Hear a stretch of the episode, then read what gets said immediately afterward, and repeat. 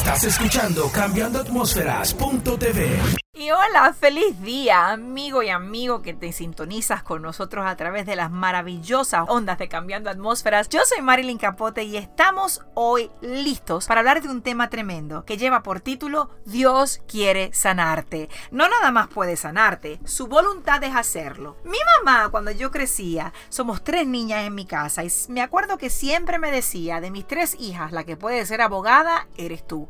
La razón por la que siempre decía eso es porque ella pensaba que yo siempre tenía puntos de contestación a lo que ella tenía que decir.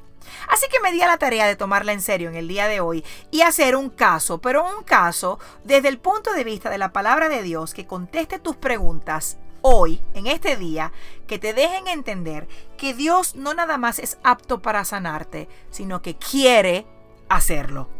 Y es que escuchamos tantas cosas. Hemos escuchado personas dar sus opiniones como que es que no sabemos lo que Dios quiere hacer con esta enfermedad. Dios puso esta enfermedad en ti para enseñarte un tipo de lección. A lo mejor Dios va a ser glorificado a través de esta enfermedad. ¿Me podría explicar a alguien dónde dice eso en la Biblia? ¿Dónde dice que nuestro Padre amante, que dio a su Hijo unigénito, en realidad lo que quiere es que nosotros suframos con enfermedades? No existe.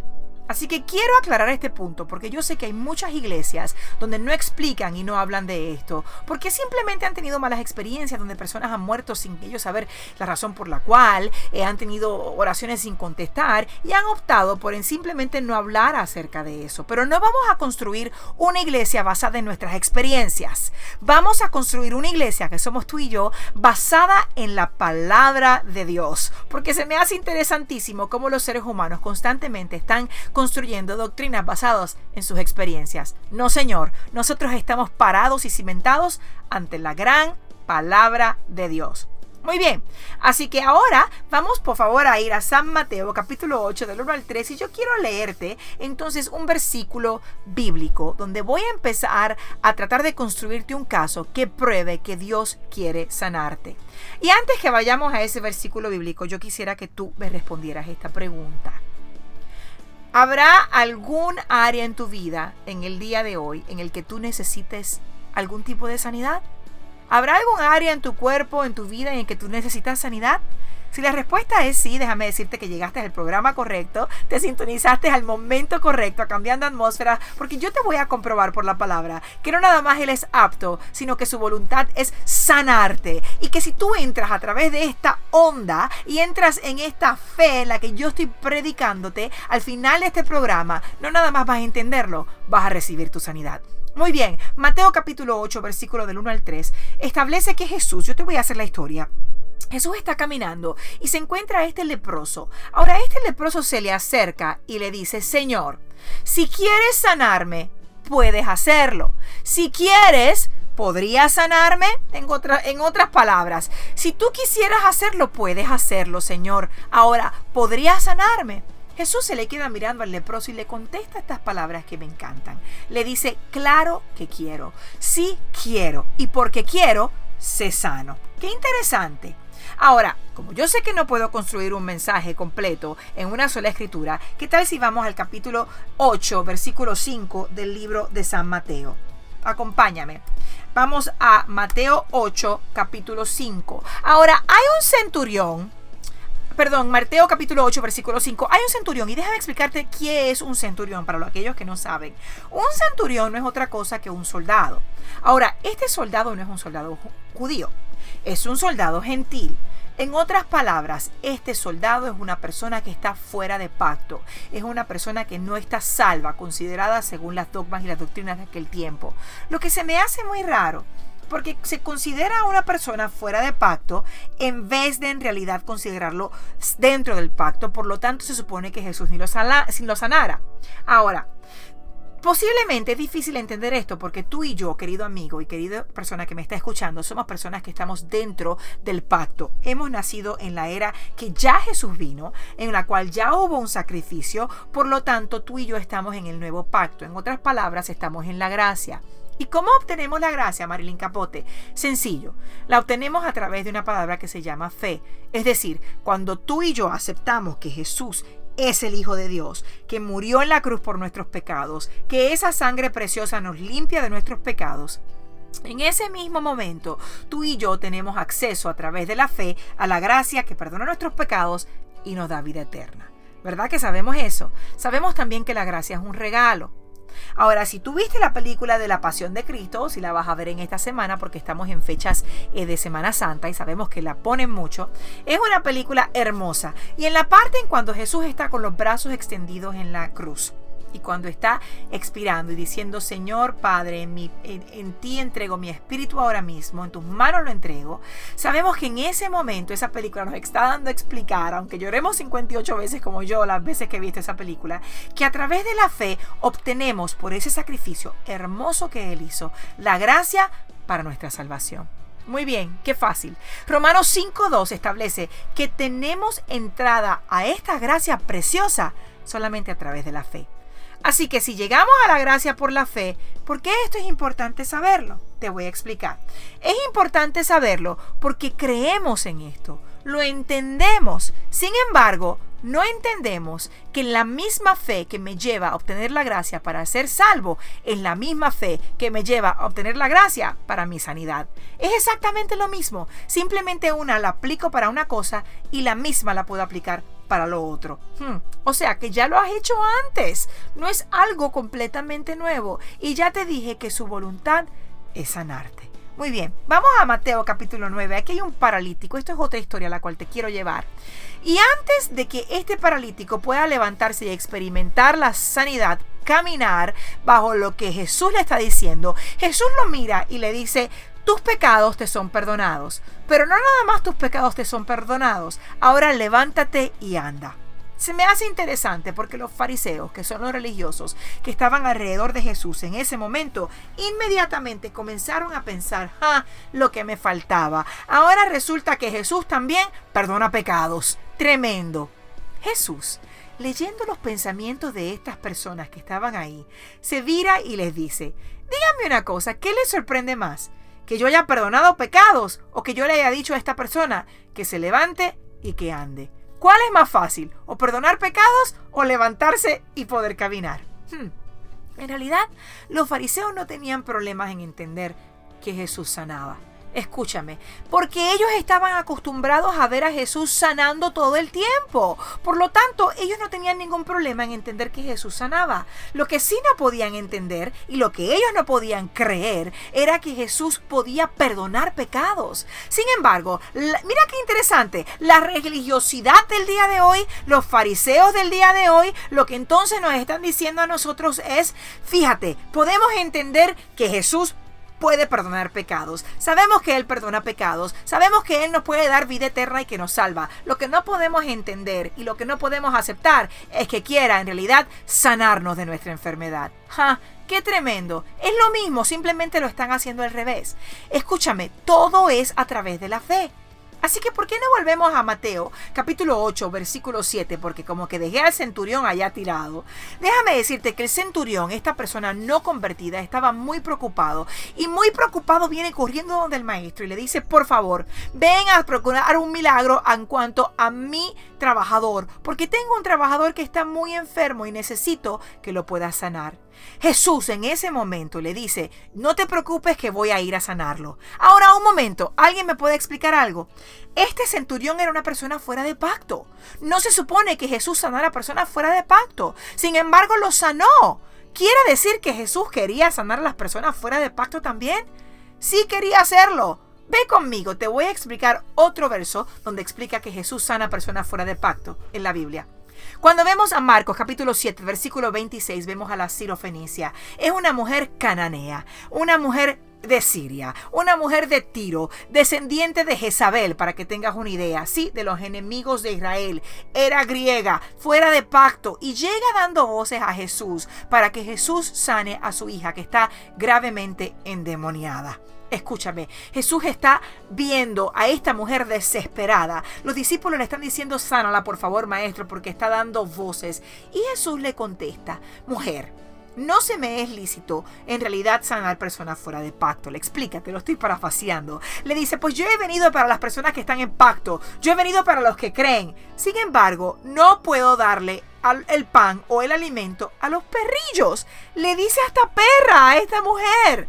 La señora le ha contestado de una manera tan tremenda que esto provocó su milagro. Fíjate qué interesante, en el verso 27, ella entonces le contesta, Maestro, tienes razón, sin embargo, aún los perritos se acercan a las mesas y pueden comer del pan de sus maestros que cae al suelo.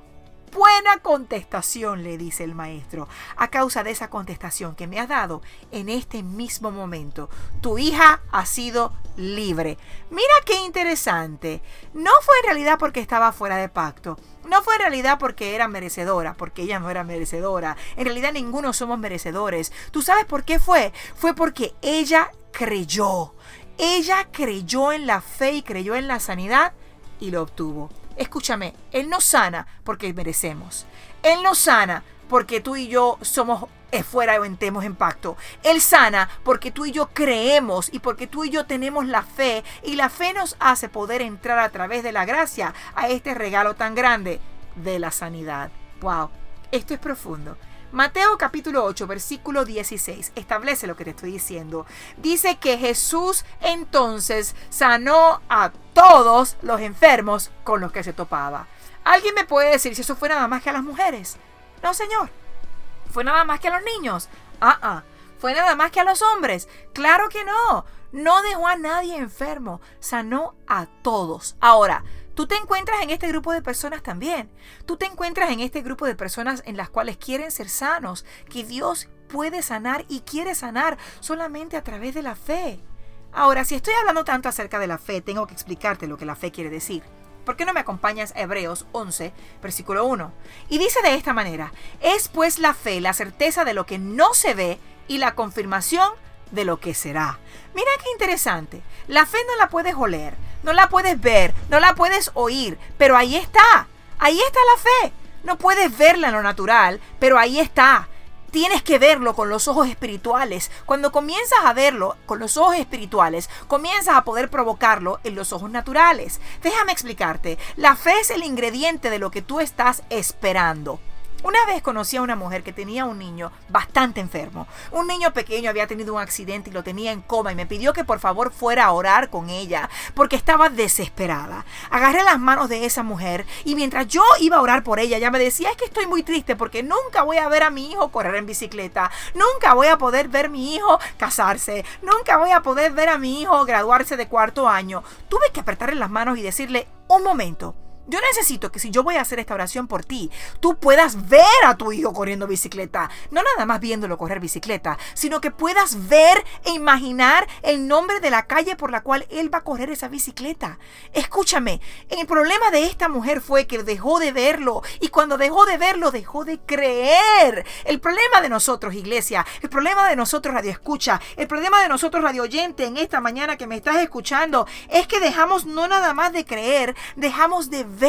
Y cuando dejas de ver, la tarea número uno del enemigo es venir a robar lo que ya tú no puedes ver en el mundo espiritual. En otras palabras, dejas de ver a tu matrimonio funcionando, dejas de ver a tus hijos ya en la iglesia, dejas de ver a tu cuerpo sano, dejas de ver tus finanzas bien para el Señor. ¿Sabes qué pasa? Dejaste de creer. Y el enemigo viene a robarte la fe. Oh, pero mi trabajo en esta mañana es depositar fe en ti, cambiar la atmósfera de tu vida y declararte y tratar de hacerte entender que mientras puedas verlo, que mientras puedas verlo en esos ojos espirituales, que mientras puedas verlo con tu alma, con tu corazón, ¿sabes qué? Lo podrás ver en el mundo natural. Te lo prometo, porque fe es creer. Esto es tremendo. Por una experiencia eh, normal que yo he tenido, o una, experiencia personal, por decirte, eh, normal porque también soy ser humano. Eh, una vez, en un tiempo atrás, tuve, comencé a tener unos episodios de hemoglobina baja, en los cuales me empezaba a marear subiendo las escaleras, me faltaba el aire. Y recuerdo que fui al doctor. Mi sorpresa fue el doctor cuando me dijo que me iba a tener que internar, que me iban a hacer una transfusión de sangre. Yo me asusté mucho, pero en el momento en que me asusté, el doctor me dijo, quiero hacerte una cita para vernos en el hospital porque necesito que tengan la transfusión de sangre. Yo le pedí que me hiciera la cita dentro de una semana. La razón por la cual yo hice eso es porque yo iba a comprar tiempo. Escúchame, yo sabía que necesitaba irme a mi casa a orar a interceder porque yo no quería la transfusión de sangre. Y yo entiendo que por las llagas de Cristo mi enfermedad tenía que ser sana. Y yo iba a comenzar a leer versículos bíblicos en los cuales yo declaraba que la sangre de Jesús era mi sangre y que comenzaba a viajar a través de mis venas por los cuales yo iba a experimentar una sanidad iba a estar bien. El problema de nosotros como seres humanos es que tan pronto el doctor nos dice un diagnóstico, quitamos la fe de Dios y se la ponemos entonces al doctor. Y no debe ser de esa manera. Ay, ay, ay, yo debería aclarar que no estoy diciendo que no creo en los doctores. Claro que creo en los doctores. No te estoy diciendo que no te tomes la medicina. Ándale, tómate la medicina. Pero no te tomes esa pastilla sin antes decir, en el nombre de Jesús me tomo esta pastilla y todo lo que esté mal se tiene que alinear en mi vida completa. Porque creo en la fe antes que en la medicina. Mi trabajo no es en el día de hoy, en realidad no hacerte creer en los doctores, ya dije que creo en los doctores, pero mi trabajo en el día de hoy es hacer que tu fe sea edificada, que tu fe no mengue, que tu fe esté en alto, porque si puedes tener la fe fuerte para aceptar la gracia, que es un regalo, no nada más la aceptas para tu salvación, sino que te la aceptas también para tu sanidad. Pero tenemos que poner nuestra fe en la habilidad de Dios, no en el doctor, en la habilidad de Dios, no en el resultado, en la habilidad de Dios, no en la circunstancia, en la habilidad de Dios. O le estoy hablando a alguien, no en el problema, en la habilidad de Dios y en el querer que tiene Dios de poder solucionar ese problema. O yo sé que mientras tú escuchas mi voz y estas ondas, tu problema está siendo resuelto porque estás aceptando por gracia a través de la fe lo que se te fue dado. Ahora vamos a Marcos, versículo 11. Jesús está con hambre en esta historia que te voy a contar. Termina de ministrar está con hambre y a lo lejos ve un árbol el cual aparenta estar lleno, lleno, lleno, lleno de fruto porque él lo ve muy frondoso. Qué interesante. Así como algunas personas que tú conoces que están muy frondosos por fuera y parecería que están llenitos de fruto, pero en los momentos de adversidad te das cuenta que en su follaje está vacío. En los momentos de adversidad te das cuenta que el follaje no tiene fruto. O le estoy hablando a alguien. ¿Sabes por qué? Porque el hombre mira por fuera más y las apariencias, más Dios mira corazón. Esto es decir, no te enfoques tanto en el follaje, no te enfoques tanto en la hoja, enfócate en el fruto, porque sin duda alguna, por sus frutos, dice la palabra de Dios, por sus frutos los conoceréis. Pero muy bien, Jesús se acerca a este árbol y cuando ve al árbol completamente vacío, lo maldice, porque dice, no puede ser que yo tenga tanta hambre y este árbol se ve tan bello y cuando yo llegue este árbol sea un engaño. lo maldice. Baja el telón, sube el telón. Al próximo día los discípulos están pasando por el mismo lugar y ven este árbol completamente seco. Haz de cuenta en tu imaginación ahora mismo que es una rama seca. Los discípulos se sorprenden y dicen, wow, mira este árbol cómo ha quedado. Jesús como que se molesta de repente y les dice, de veras, ustedes caminan conmigo todos los días y no entienden el poder tan grande de lo que yo estoy haciendo.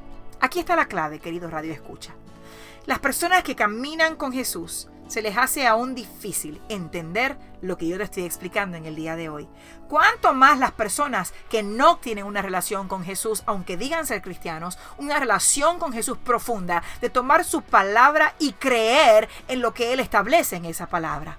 Tened fe en Dios, Él les contesta. Tened fe en Dios, yo te digo a ti en esta mañana. Muy bien, como yo sé que estas son semanas grandes, eh, esta semana es una semana inmensa, estos son días grandes de hablar de Dios, de ver manifestaciones de milagros, porque estamos celebrando la Semana Santa. En esta semana tú vas a ver personas más eh, sensitivas a la fe. Yo quiero que tú hagas una asignación. Así que si estás con lápiz en mano, ahí mismo en tu computadora, yo quiero que tú anotes estos cuatro pasos que te van a ayudar a obtener la sanidad que estás buscando. Número uno vas a buscar las escrituras bíblicas, toditas, que tienen que ver con la sanidad divina. Ahora, ¿cómo hago eso? Alguien habrá dicho. Vas a ir a Google. Google es tu amigo. Ahí en la computadora, en Google, vas a escribir escrituras bíblicas acerca de la sanidad. Pero no lo vas a dejar ahí. no vas a copy paste, no lo vas a copiar y luego lo vas a pegar la página. No, quiero que lo escribas con puño y letra. Y escribe esas promesas con puño y letra para hacer el punto número 2. En el punto número 2 vas a leerla todos los días. Proverbios capítulo 4 dice, inclina tu oído a mis palabras. Lee todos los días en otras palabras. Guarda las palabras de la Biblia en tu corazón. Dice, porque son vida y sanidad a tu carne. Te acabo de dar la receta. Van a ser medicina para tus huesos, te van a ayudar a sanar. Muy bien, número tres, alimenta tu fe esta semana. Cierra tus oídos a toda película que no tenga que ver con el Señor, a toda novela que tenga que ver con bochinches y cosas contrarias. Cierra tus oídos a todas las personas que tienen comentarios contrarios a lo que tú quieres hacer. Solamente vas a creer en Dios y en la fe que Él te ha dado para obtener la gracia de tu sanidad. Y número cuatro, dilo, decláralo. El libro de Proverbios establece que hay vida y muerte en el poder de la punta de tu lengua. ¿Tú sabes lo que quiere decir eso? Que lo que tú declaras se va a hacer realidad. Que lo que tú hablas, querido radio escucha, tarde o temprano, se va a hacer realidad en tu vida. Por lo tanto, vas a comenzar a hablarlo, vas a comenzar a declararlo, vas a comenzar a creerlo. Y todo eso que tú estás creyendo en la palabra de Dios acerca de tu sanidad, lo vas a obtener. Muy bien, vas a comenzar a decir, sí Señor, yo, quiero, yo sé que tú quieres sanarme, yo sé que tu voluntad es darme ese regalo por el cual tu hijo pagó un precio muy alto. Yo sé que tú me diste la gracia y no importa cuáles son mis circunstancias, yo caminaré por fe y no caminaré por vista. Yo sé que lo que tú tienes para mí es lo mejor y yo sé que aunque el enemigo se haya querido levantar en contra de mí y aunque mis resultados médicos estén positivos, tu sangre, Señor, me limpia, no nada más de todo pecado, sino que me limpia de toda enfermedad en este momento. Vamos a orar. Querido Jesús, te doy gracias porque tú, Señor, moriste en la cruz del Calvario para llevarte cautiva todas nuestras enfermedades. Señor, la palabra establece que tú te hiciste una llaga para tener mis enfermedades y para que yo no tenga que llevarlas en mi cuerpo porque tú así las llevaste en tu cuerpo, Señor. Gracias, Padre. Gracias, Señor, porque aunque el enemigo se haya querido levantar en contra de mí, yo sé que tú has plantado bandera, Padre. Yo sé que aunque Satanás ha querido robarme la bendición, Señor, tu sangre preciosa en el día de hoy no nada más me limpia de pecado, sino que me limpia de toda enfermedad.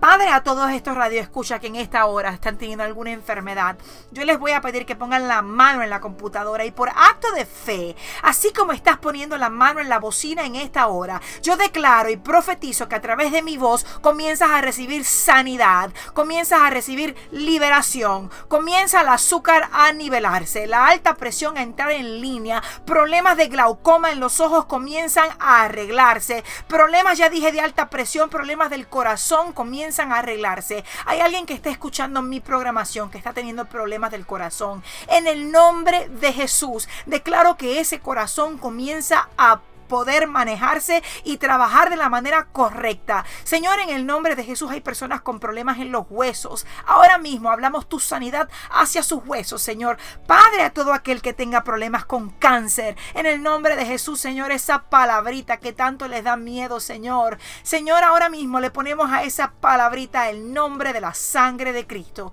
y declaramos que así como toda rodilla tiene que doblarse ante el nombre de Jesús, toda enfermedad tendrá que doblegarse ante la sangre sangre preciosa del Cordero de Dios. Si tú repetiste esta oración de fe conmigo o camina en la sanidad por la cual la gracia de Cristo te ha dado en el día de hoy, recíbela porque es tuya. Estoy segura que cambiamos la atmósfera de tu situación. Yo soy Marilyn Capote. Me ha dado mucha alegría poder compartir contigo en el día de hoy las buenas nuevas de salvación. Será entonces hasta la próxima. Me puedes escribir a través de marilyncapote.com o aquí en cambiandoatmósferas.tv a tu correo. Me lo puedes mandar a través de la pequeña paginita que vas a ver donde dice contacto y con mucho gusto contesto tus correos, oro por ti y me alegro de la benevolencia de su salvación sobre tu cabeza. Dios te guarde, Dios te bendiga y paz sobre tu situación. Hasta la próxima.